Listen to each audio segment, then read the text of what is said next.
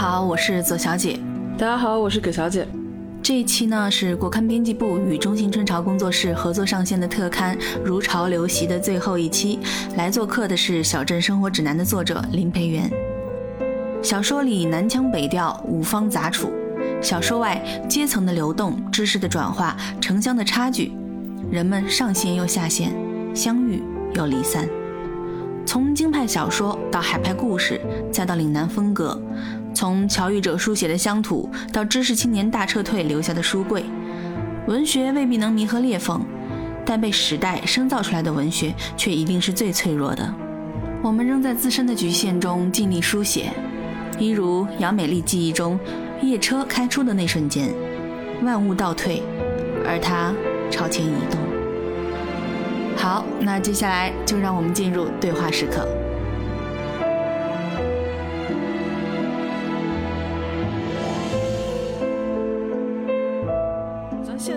年轻作者很喜欢把一些口语化的地方性的那种方言那些用语融入进去。对我这阵子在看邓安庆老师的那个小说。叫《永隔一江水》，它里面也放了很多他们地方上的那种方言。像你们去读那个《小镇生活指南》的话，其实里面的方言相应的东西用的相对比较克制，就是方言当中跟我们现在通行的这种现代汉语差异性比较大，所以当中有很大的隔阂跟那种距离需要去克服。这个可能是生活在北方或者说以北方方言为基础的那些写作者很难去体会到的。去年吧，去年年底写了新的一个小说，然后我就。更大规模的去把方言用到小说当中，就不仅是在对话里面体现，而且也在小说的叙事层面会用到一些方言。使用地方方言的表述过程当中，跟转化成我们所说的官话啊这种，它的语义或者有一些暧昧性的地方，它会流失掉。对，这个肯定是的，因为我们说五方杂处嘛，南腔北调。我们在写小说时候用方言，用这种乡音，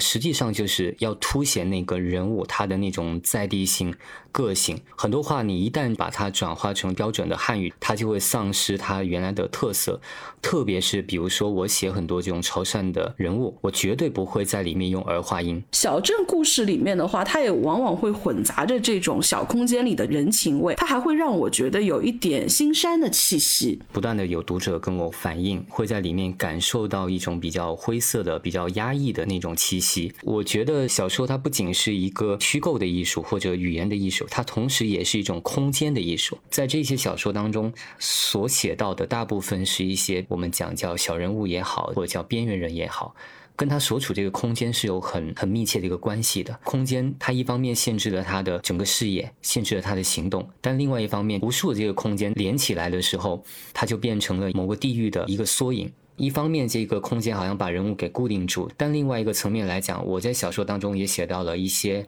有流动性的这么些人物。以前在深圳上学的时候，有很多同学他们是深圳本地的。以一个相对比较低的分数，他就可以跟你上同样一个学校。然后跟他们接触这个过程当中，其实无时无刻都在提醒你身上的这种我们讲阶层的差异也好啊，家庭出身的差异也好啊，潜意识当中或者说我们所谓的这种无意识当中，会把这样一种小人物在城市当中的溃败、逃离投放进去。但实际上，我自己本人的这个生活轨迹是跟这个相反的。但这个恰恰我觉得是文学或者小说有趣的地方，有很多东西，当它趴在你的眼前，当它贴着你的视网膜的时候，你是看不清的。相反，它要跟你拉开一定的距离以后。你反而能够把他们身上的轮廓，甚至是非常纤毫毕现的一些细节的东西，能够把它看清楚。就虽然说我跟他保持一定距离，我才能去写他，但是他不会去损毁我在写这个过程当中对于人物的那种心境的一个把握。我以前看到过一个人的自传，他也描述了很多跟他境遇截然不同的同龄人们，在描述了几个故事之后，他当中有一个一笔带过的话，他说：“我不知道从哪一刻开始，我突然。”之间发现我不在他们之中是出于偶然，我很感同身受，特别是在自己求学的这个过程当中，有很多所谓的这种偶然的因素。你你会有一种愿望，比如说很小的时候，我到深圳我姑姑家那边过暑假，不管是里面的建筑也好，那边的孩子也好，或者是这个城市它传达出来那种好像欣欣向荣的特别蓬勃那种气息也好，它会在一个很小的孩子的心灵当中，好像种下一颗种子一样。因为当年我是零七年的时候参加新概念作文大赛，按照当时的一个政策，你拿了一等奖之后是可以在你的高考分数上面去加分的。正好那一年我们广东的高考政策有发生了一个变化，我恰好就差一分上那个一本线，错过了那个加分的机会。如果说你上了一本线再加个二十分，那我很有可能会去到中山大学梦寐以求的那个学校。可是，在深大我又收获了另外的一些很奇妙的际遇。成长过程当中，这种人格的慢慢的成熟也好啊，你对处理一些外部事物，你跟人打交道的，包括写作观念的一些成熟，其实都在那样一个很剧烈变化的，又是青春期，又是你的求学很关键的那个时期。在那个时候，它汇聚到一起发生，然后我觉得这些东西就像一个你无法去控制的一个浪潮一样。这个当中当然也有自己个人的努力的因素，也会有很多机缘巧合，就是外在的，会有人某一句话或者是某一个事情，它在推动着你。我想起从读小学到初中，初中的那个学校其实不是很好，学校里面有很多混日子的那种人，包括初中没读完就辍学出来结婚的。甚至有怀孕了，处在那样个环境当中，其实有一种很大的一种恐惧。我记得小学的时候，我妹妹比我小几个年级，我们同在一个小学，然后他们班上有个男孩子一直欺负她，然后我就去到他们班上警告那个小男孩，那个小孩子比我小几岁。用我们当地的话来讲，就是属于那种歹仔、歹徒的歹，可能原生的家庭不太好，然后这个小孩就是特别暴虐。过了一阵子，他就到处去放话，说他要堵在那个校门口要打我，而且他就打我的头。他说这个人读书比较厉害，我把头打掉，就是要把你的头打坏，就让我生活在那种极大的恐惧当中。虽然我明知道，我觉得他没有那个胆量，但是当这个话我们讲叫谣言也好，叫威胁也好，这种话语的力量特别强大。然后我放学的时候其实是会提心吊胆的。等到后来读初中的时候，我们有个语文老师，他上他的语文课的时候，班上几乎没有人在听他讲话。但是我那时候我能感觉到这个老师是饱读诗书的人。所以上他课的时候，几乎班上只有我一个人在听他讲课，其他同学要么在下面讲话、抄歌词、递纸条。虽然这个老师我跟他交流不多，但是他给我的那个感觉，我到现在都记得。然后我就会有一种很强的那种恐惧感，因为身边你可能很多同学。可能上了一年两年了不上学了，去打工，或者说在学校里面打架斗殴，被校长啊、被教导主任训斥。我在学校当中，有时候跟他们那种所谓看起来好像坏学生的那些人，有时候关系还不错。当然没有深交，不会说跟着他们去混，但是在学校里面走廊也好，碰到都会很客客气气的打招呼。包括后来等到你已经离开了这个学校，到外面上学，然后他们可能就留在当地工作也好，生活也好，但是碰到面还是会打招呼，因为现在很多人他们都已经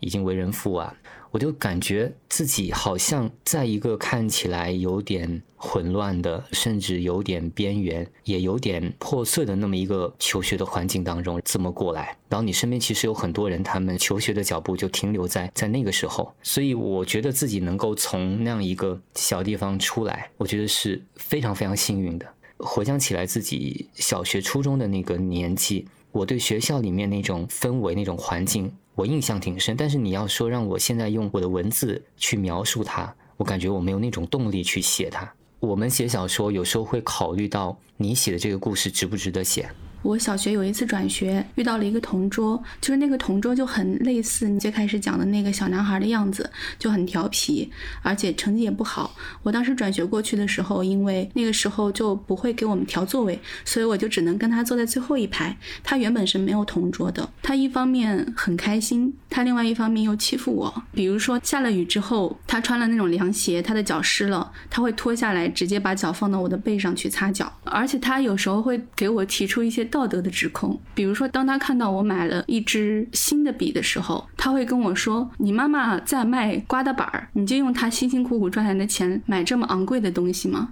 刮大板儿是我们当地的方言，拖鞋的意思。我其实不太知道他是通过什么样的途径知道了我妈妈在商场里卖鞋。他会觉得说我妈妈的工作没有那么体面，他是用一种洋洋得意的口吻跟我说了这句话。刚开始我有点困惑，我从来没有一个观。念是说，我妈妈这个工作不体面，但是他给我心里种下来这样的一个种子，是不是我妈妈的工作真的很辛苦？是不是我不能这么去花我妈妈的钱？之后的很长时间，我感觉他都是我的一个源头，是因为在他之前从来没有人跟我说过这样的话，直到后来很久很久以后，我跟一个朋友讨论起这件事情的时候，他跟我说，他说。他跟你其实一样大，都是小孩子。为什么在你没有意识到这个事情的时候，他会意识到这样的事情？会不会是他的父母平时就是这样跟他说话的？对我很小的时候，应该是读小学，我爸爸做那个养殖，就养牛蛙。那时候牛蛙就从福建啊外地就传过来，就牛蛙这种养殖技术。然后我们镇上就有人去尝鲜养牛蛙。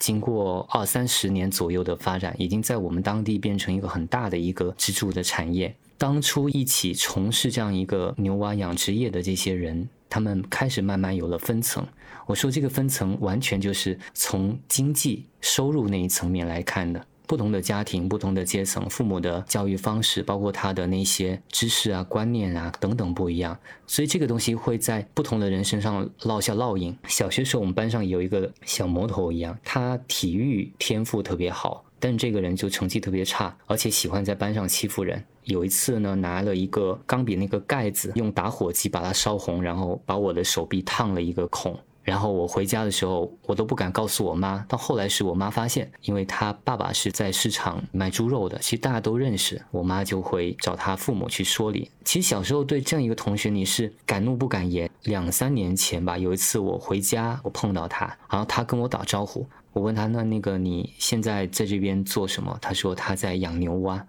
好像他们又回到了父辈的那种生命的轨道当中，跟他之间已经没有太多的那种话可以交流，就讲的都是特别表面、特别客套的，而且好像彼此都保持着某种小心翼翼的感觉，然后不会去加微信。我就能理解说，为什么当年鲁迅在写这个故乡的时候，写到他跟闰土那种关系。某种程度，我觉得我们的这种人跟人的关系，它是同构的。只要是我们的整个乡土中国这个结构，它最基本的东西没有被冲散，这种情况是可能发生在每一个人身上的。当你获得一个新的视角，站在一个不同的位置，再去回到你原来生活的那个环境当中。你就会发现，这当中夹杂了特别复杂的那种情感，它有隔膜，有误解，那种情绪只有你离开了这个地方，或者说你以一种比较敏锐的、敏感的那种态度去观察四周的时候，你才能发现。去年那个疫情期间，有个事情让我感到特别悲伤，就是我们家有个邻居，一个叔叔，我们特别熟，他的孩子去年是刚刚高考完，考的成绩不错，后来过了没多久。七月三十还三十一号的时候，我就突然间接到我妈妈打过来的语音，然后她告诉我，那个叔叔跟他的孩子两个人没了。因为我们那边靠海嘛，那天父子俩就很高兴，就是开着个车到海边去游泳。其实当天他们出发的时候，天气已经有点不太好了，但他们好像都没在意。那个海边只有他们父子俩。结果等到当天傍晚，家里人联系不上他们，因为那天下午起了很大的风浪，他们估计就是。水性不好，或者是刚好就被这个浪头给打上去了。大概隔了有大半个月，我有一次午睡起来，在那边坐着，然后就想起这个叔叔在我们家他的那个很标志性的那种笑容，包括他很喜欢穿那种像一个台客的那种很花哨的那种衬衫，他的那个样子，坐在那个床头，我就在那里掉眼泪。生活当中有很多的这种不确定性，你根本就没法去预测。你就突然间觉得这个人在你身边，然后一下子没了，而且是在一个本来是应该高高兴兴的考上大学，父子俩应该特别开心，那个家庭蒸蒸日日上，然后家庭环境会越来越好。但是就在那样一个你感觉到好的那个节点，突然间所有的东西就崩掉了。包括他还有个女儿嘛，因为发生这个事情，本来是在广州这边工作，就把工作辞了，回到老家，在老家那边找了一个学校做代课老师。因为那个家就剩他们母女两个人，而且其实他这对儿女，他们实际上是抱养来的，因为他们夫妻俩没有生育能力，有很多的这样的一个事情。你看起来好像你离开了家乡，但是这些人他们的生命，他会跟你有一个很亲密的这种关系，而且这个关系并不取决于你们平时往来有多密切，他出现在你的生活当中，然后突然间他们走了。就那种感觉会让人特别特别难受。所以为什么在那个小镇生活指南当中，我会写那么多的可能生命完全跟我处在一个不同轨道上的这些人物，并不是说写作就一定要带着一种悲悯的心态去悲天悯人，并不是这样子的。因为那个东西它就在你的生活当中生发出来了，然后你把你的目光投射在他们身上，你可能会被他们灼伤。你有可能在目光跟他们接触的时候，感受到一丝温暖，或者是冷漠，或者说是某种你根本就没办法用语言去描述的东西。小说越写，你会越觉得最重要的就是人物。虽然说小说是一个讲故事的一个艺术，但在我看来，人远远大于那个故事。这些值得被书写以及可能未必值得被书写的故事，它之间是否有一些本质上的区别？对于已经处于流动中、走出中的一个人来说，你觉得再去看当时的这些故事，它对于你或者对于更普遍的人来说，它的一个坐标意义在于哪里？说有一些故事是不值得去书写的，实际上隐含了一个前提，就是这些故事体现一个比较同质化的或者比较空洞的那种意义，可能跟我的生命关系并不是特别密切的。我觉得我没有去书写它的一个必要。然后另外一些我觉得值得书写，就是他们身上的这些故事，它是一个个体的，看起来很微小的，可是它又跟你的生命有一种千丝万缕的一个关系。对于那些已经离开了家乡，或者说他的生命轨迹已经跟我写的那些人物有很大不同，这些人群来讲，就我写的这些小镇的故事，它它有什么样的一个坐标跟意义？但是，我们在讲这个话的时候，实际上已经把自己摆在一个很后设的那种位置了。就我是回过头，然后要去为这些作品找到一个定义。如果是针对我个人来讲的话，我觉得这个东西就是我走在路上的那些基石。然后，如果是把这样一个问题放在一个更大的、比较宽泛的文学版图里面，可能我们讲到东北文学，我们讲到京派啊、老舍啊、曹禺啊，然后我们讲到海派，像张爱玲、王安忆、金宇澄，然后甚至我们会想到江南的那些故事，像苏童的小说那种带着一种潮湿的、湿淋淋的水汽，甚至是鬼气的故事。我们讲的岭南这一带的潮汕这一带。它甚至是在这样一个文学史或者文学版图当中，它是缺席的、被遮蔽的。所以，包括我们最开始谈的那语言的问题，我觉得也有我自己的一个跟我的阅读体验在较劲的那么一种念头在支撑着我。因为我就想，既然你可以用北方话、东北话去写故事，我为什么不能够用我的一些方言尝试去写小说呢？但是这个东西已经是超出小说本身了，因为不是你自己个人轻易能去做定义的。而且这个坐标的意义也并不是我自己给定的。只说我在做这样的一个努力。我们在近期与一些青年作者对谈的过程当中，也在阅读的过程当中，我们会发现，好像往往会聚焦在一地，或者聚焦在一个时刻，或者聚焦在某一个节点、某一个细节。我不想这么去看这个问题，因为我觉得本身小说它之所以能够打动人，或者说小说能够让别人记住，往往它并不是一个完整的故事，有时候就是一个特别细的细节，比如说卡夫卡的小。小说开头说这个格里高尔萨姆莎有一天从不安的睡梦当中醒来，发现自己变成一只甲虫，它身上长出了一个硬壳，它背部怎么样的？我觉得这些细节往往就是一个小说它能够立得住的很基本的外壳。我记得那个短经典的总序是王安忆老师写的，叫《小说的物理性》，也就是说这个小说里面它有很多的这种现实生活当中的这种细节。它被你放进小说，有时候有些细节是没办法虚构的，它一定是你根据自己的生活经历，在一种很切身的、细致入微的观察当中得到的，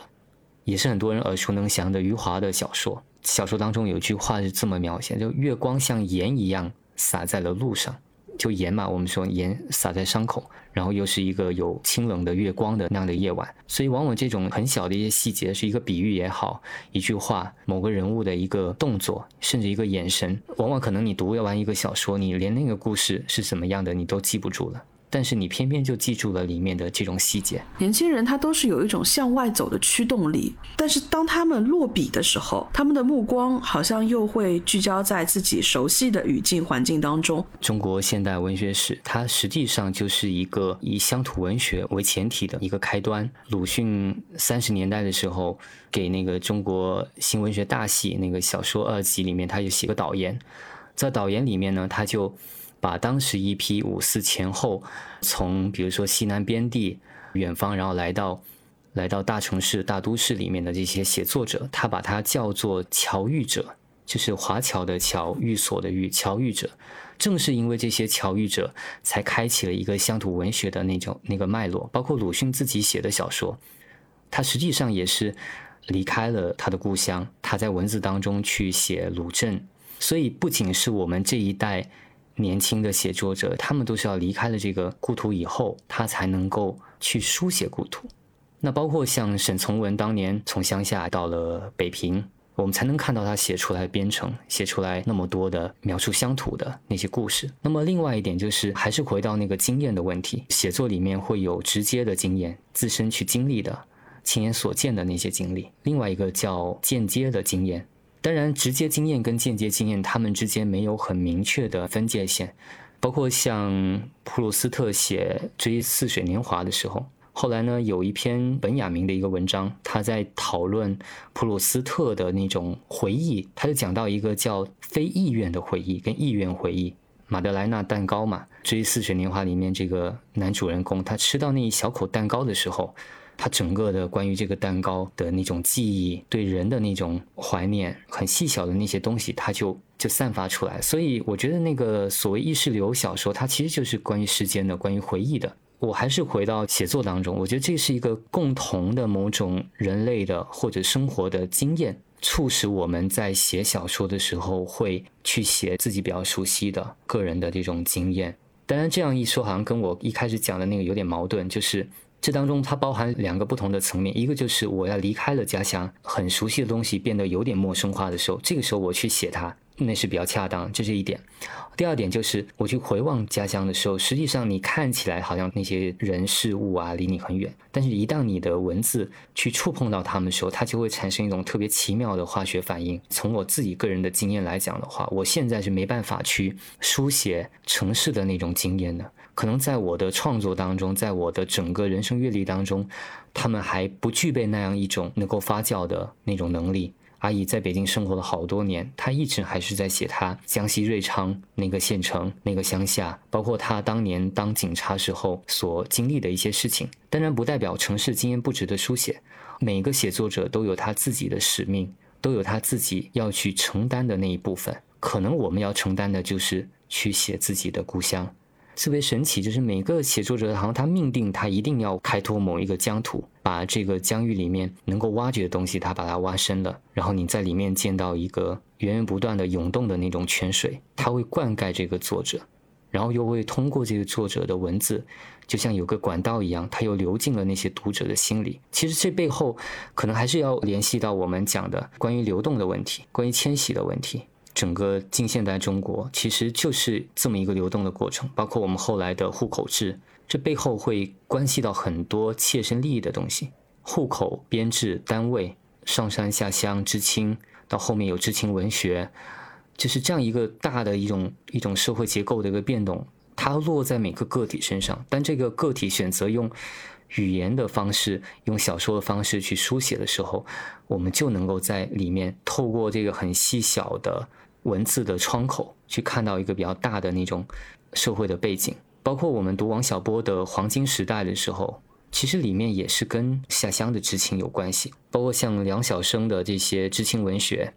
你就会发现，就是当这个国家发生一个大的这种社会的变动的时候，它落到每一个个人身上就是不可复制的。所以我觉得，像我们这一代人，很多成年以后，或者说步入工作以后，大部分时间生活在城市，但实际上你的整个归属或者身份，它是不确定的，它在流动。我们总会在这个回归的过程当中，会某些东西触碰到你。我以前也是记忆非常深刻的一个片段，一位非常有名望的导演，他就回想过当时那样的一个知识青年大撤退的时候，很多的地方其实都出现过相同的一个情形，就是为了减少旅途的一个负担嘛。很多的年轻人他们在临行的时候，会把木质的家具，特别是衣柜，就抬到公路边低价出售，或者干脆就扔在路边了。这些数目庞大的家具，就好像成成为了当时那批人生活最后的一个展览。他在自己的自传当中就引述了朋友给他讲的一个故事。当时他买了一个衣柜嘛，准备装上卡车的时候，发现那个衣柜很重。他打开那个衣柜，里面藏着一个五六岁的男孩子。然后那个男孩子呢，手上拿着一张纸条：“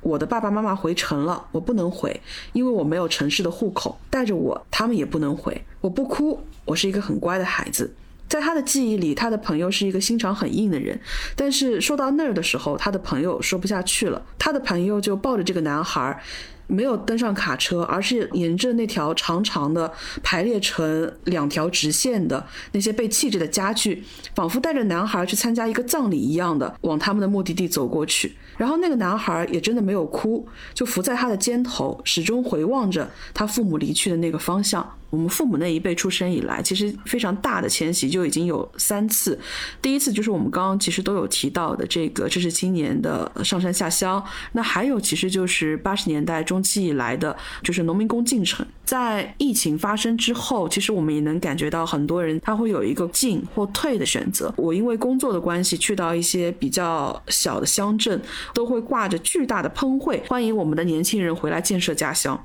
我好像已经蛮长时间没有看到这么大的巨幅的喷绘作为一个主流的宣传的入口，去欢迎这些年轻人回到他们曾经奋力要离开过的地方。站在人口大迁徙的时间点，文字的书写当中，它会不会隐含着一些出口，能够给我们提供一定的指向，或者是能够成为某种程度的疏解的？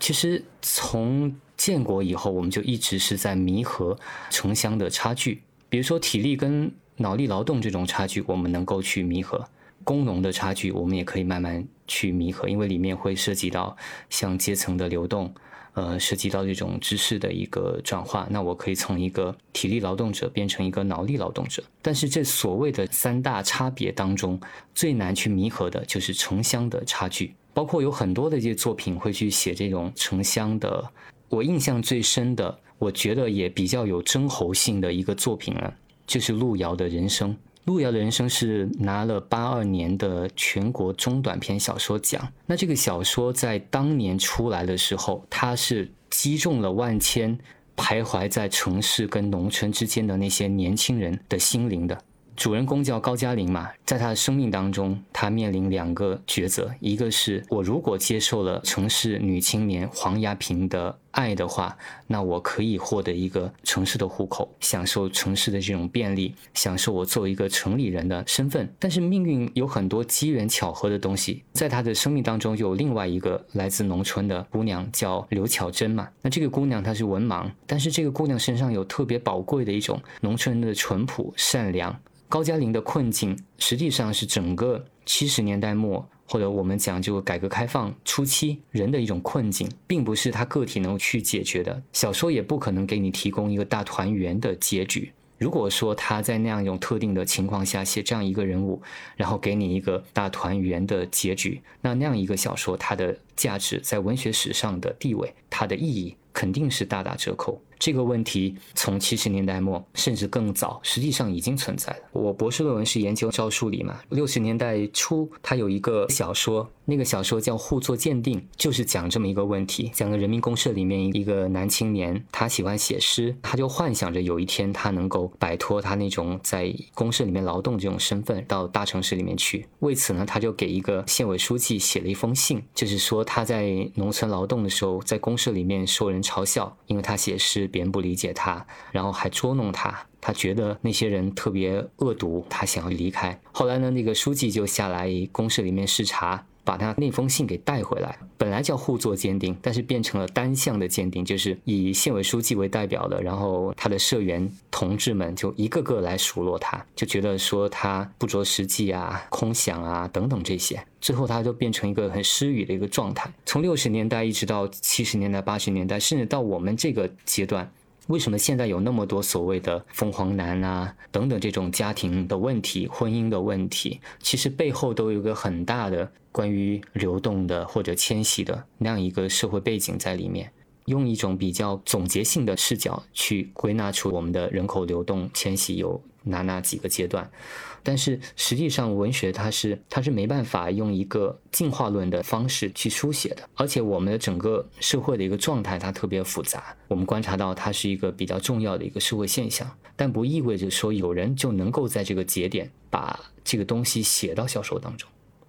包括像现在很流行的什么。扶贫题材的小说也好，实际上往往这种好像被某个很巨大的那种时代在召唤出来的那种文学，往往这种文学生命力是最短的，他们往往是最脆弱的。而且我觉得好的小说或者伟大的小说，它有时候就产生于某种不经意的某个时刻，突然间迸发出一部让你完全意料不到的作品，一切都充满了未知。所以往往你目标越明确。你越没办法去写出一个好东西。我记得之前跟格飞老师做个访谈的时候，他讲过一句话，让我印象特别特别深刻。那个访谈的题目叫“文学没有固定反对的对象”，因为写小说它并不是写命题作文，当然也有一些主题先行，然后写的特别好的作品，那这个是例外。但是大部分的作品，它肯定是从一个写作者最真切的感知当中去出来的。包括我们现在回头去看十九世纪那些所谓。批判现实主义的作品，不管是巴尔扎克的，或者是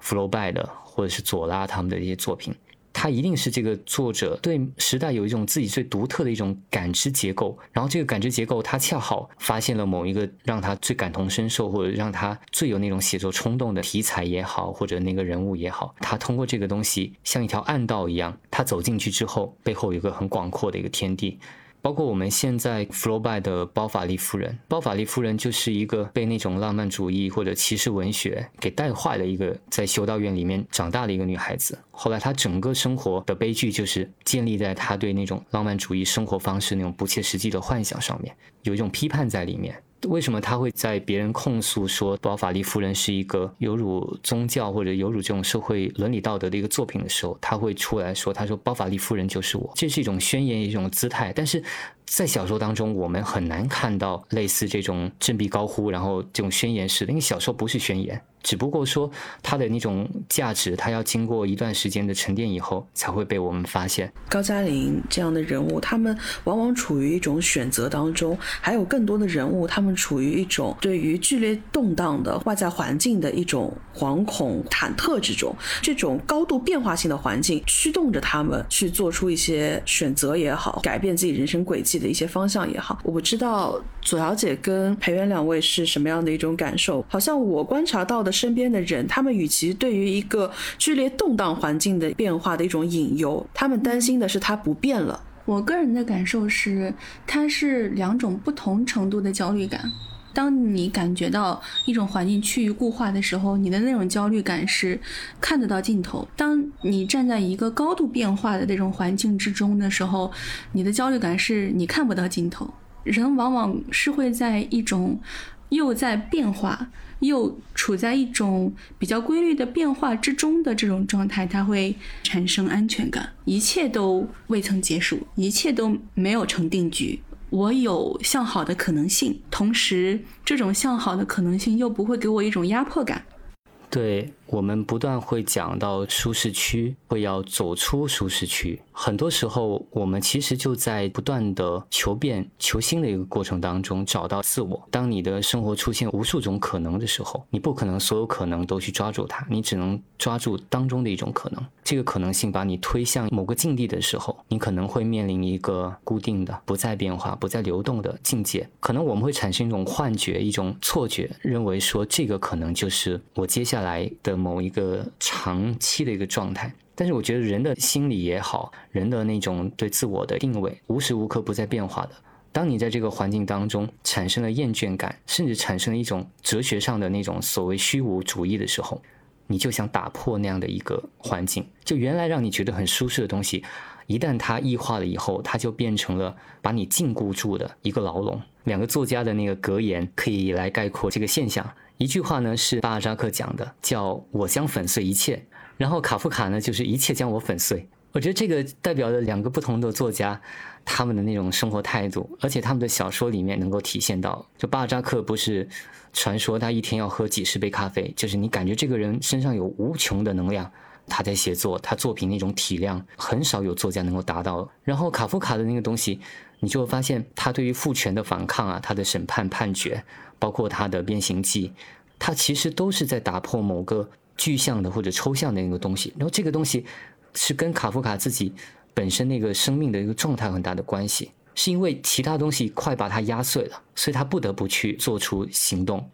当然有另外一种，就是加缪的局外人一样，今天妈妈死了，也许是昨天，对吧？你就感觉这个人很冷漠。但是这个小说它也有。比较隐含的，可能相对比较温和的那种反抗的或者批判的那种意识，所以我就觉得，对于我个人来说的话，可能在求学的很漫长这个阶段，从上大学到读研到读博，那么漫长的十几年的期间，一直处在一个不断的流动、漂泊或者不定的那种状态。阶段性的目标是什么？那肯定是说找个教职，找个高校进去。过一个相对比较稳定的生活，可以业余时间去创作，但这个是很理想当中的一种生活的一个状态。实际上，当你获得了那个学位，你找到一份工作以后，你会发现在原来你看似稳定的那种生活状态里面，它又潜藏了很多危机，而且往往这个危机它会带来某种精神上的焦虑，让你跟外部世界又产生一个特别紧张的一个关系，焦灼的那种关系是有利于你创作的。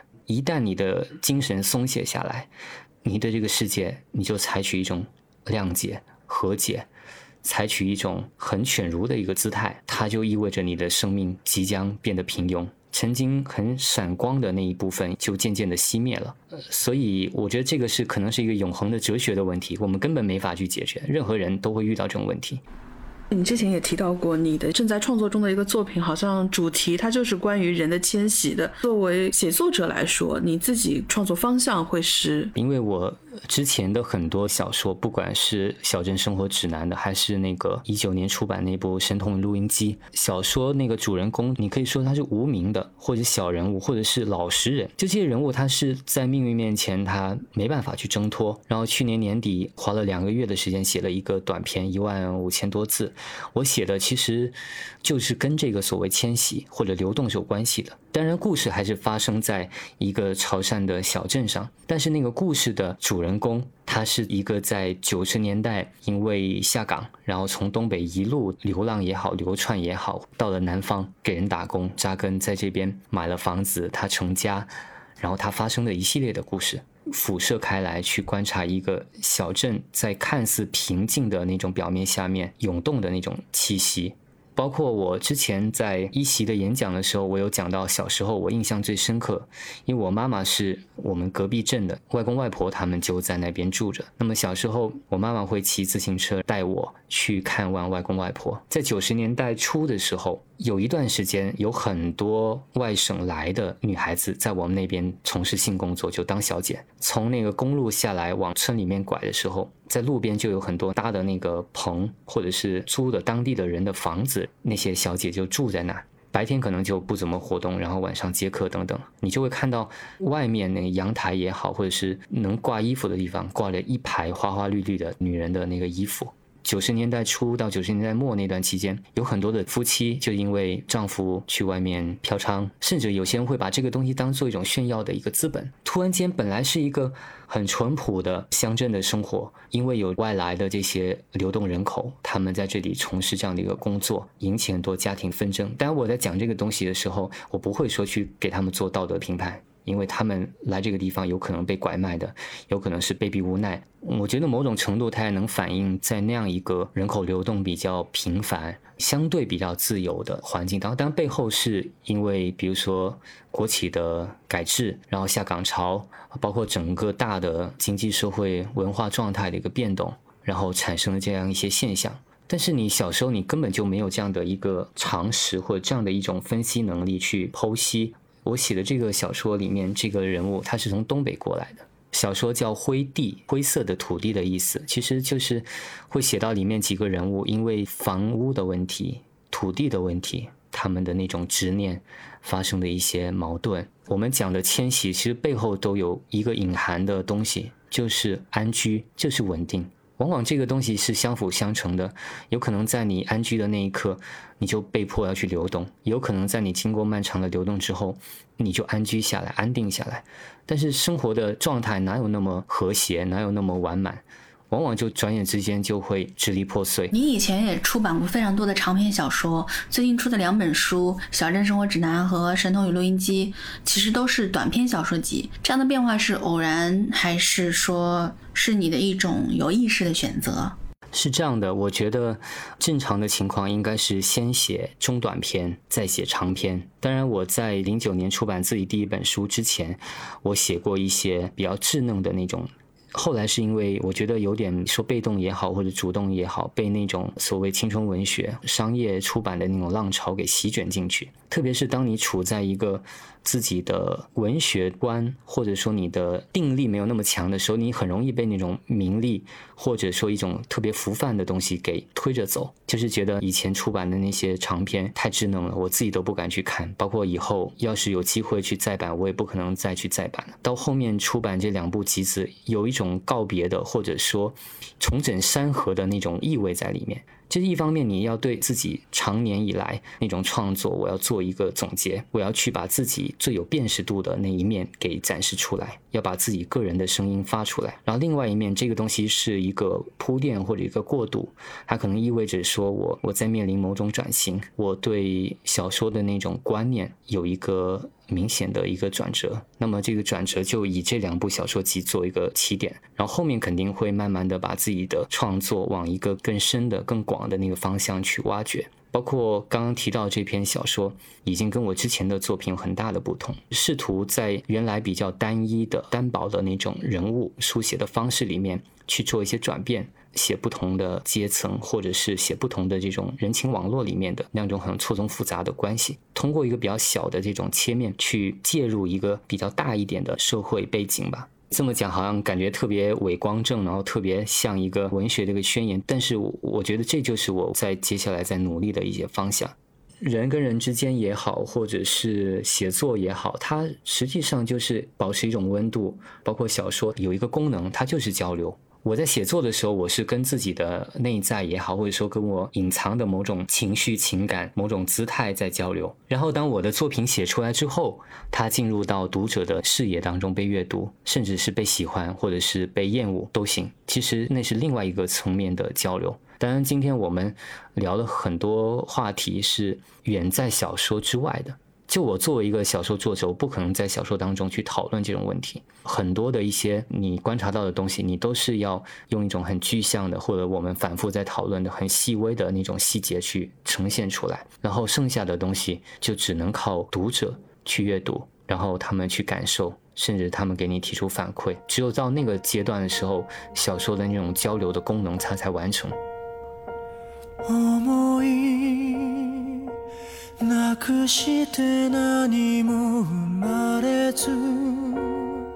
杨美丽好久没有坐过男人的摩托车了，这本该属于男人的车，她一骑就是好多年。她没想到萍水相逢的两个人会凭空生出来许多的默契。她坐在摩托上，觉得自己也像起那些跳舞女郎。哑巴司机就要载着她到更远的地方去。他们沿着国道从歌舞团来的方向往回走。公路车辆少，他们经过加油站，身边的建筑向后退，小镇就这样陷入黑暗中。杨美丽对哑巴司机喊：“我是在这里看到你的。”哑巴司机没有回应，也许他听到了，也许没有。摩托车沿着国道开了很长的一段路，对过的汽车车灯照过来，晃得杨美丽睁不开眼。往后好多年，杨美丽已经不开游戏厅了。镇上开起了网吧，杨美丽就把游戏厅卖了出去，当了网吧的老板娘。偶尔她会想起这一年，这一年香港回归，歌舞团在舞台上挂了横幅，热烈庆祝香港回归。可是杨美丽什么也没看到，她搂着哑巴司机的腰身，说话的声音被风带走了。她想起好多年前，她和母亲坐长途夜车去漳州，一切就像随机的赌博。母亲受不了父亲的打骂，连离婚手续也没办，就带着姚美丽离开了。姚美丽没有什么不舍，她很爱母亲，母亲去哪里，她就跟着去哪里。她抱着自己的行李，对未知的远方充满了期待。夜车开出的那瞬间，也像和哑巴司机相处的夜晚。万物倒退，而他朝前。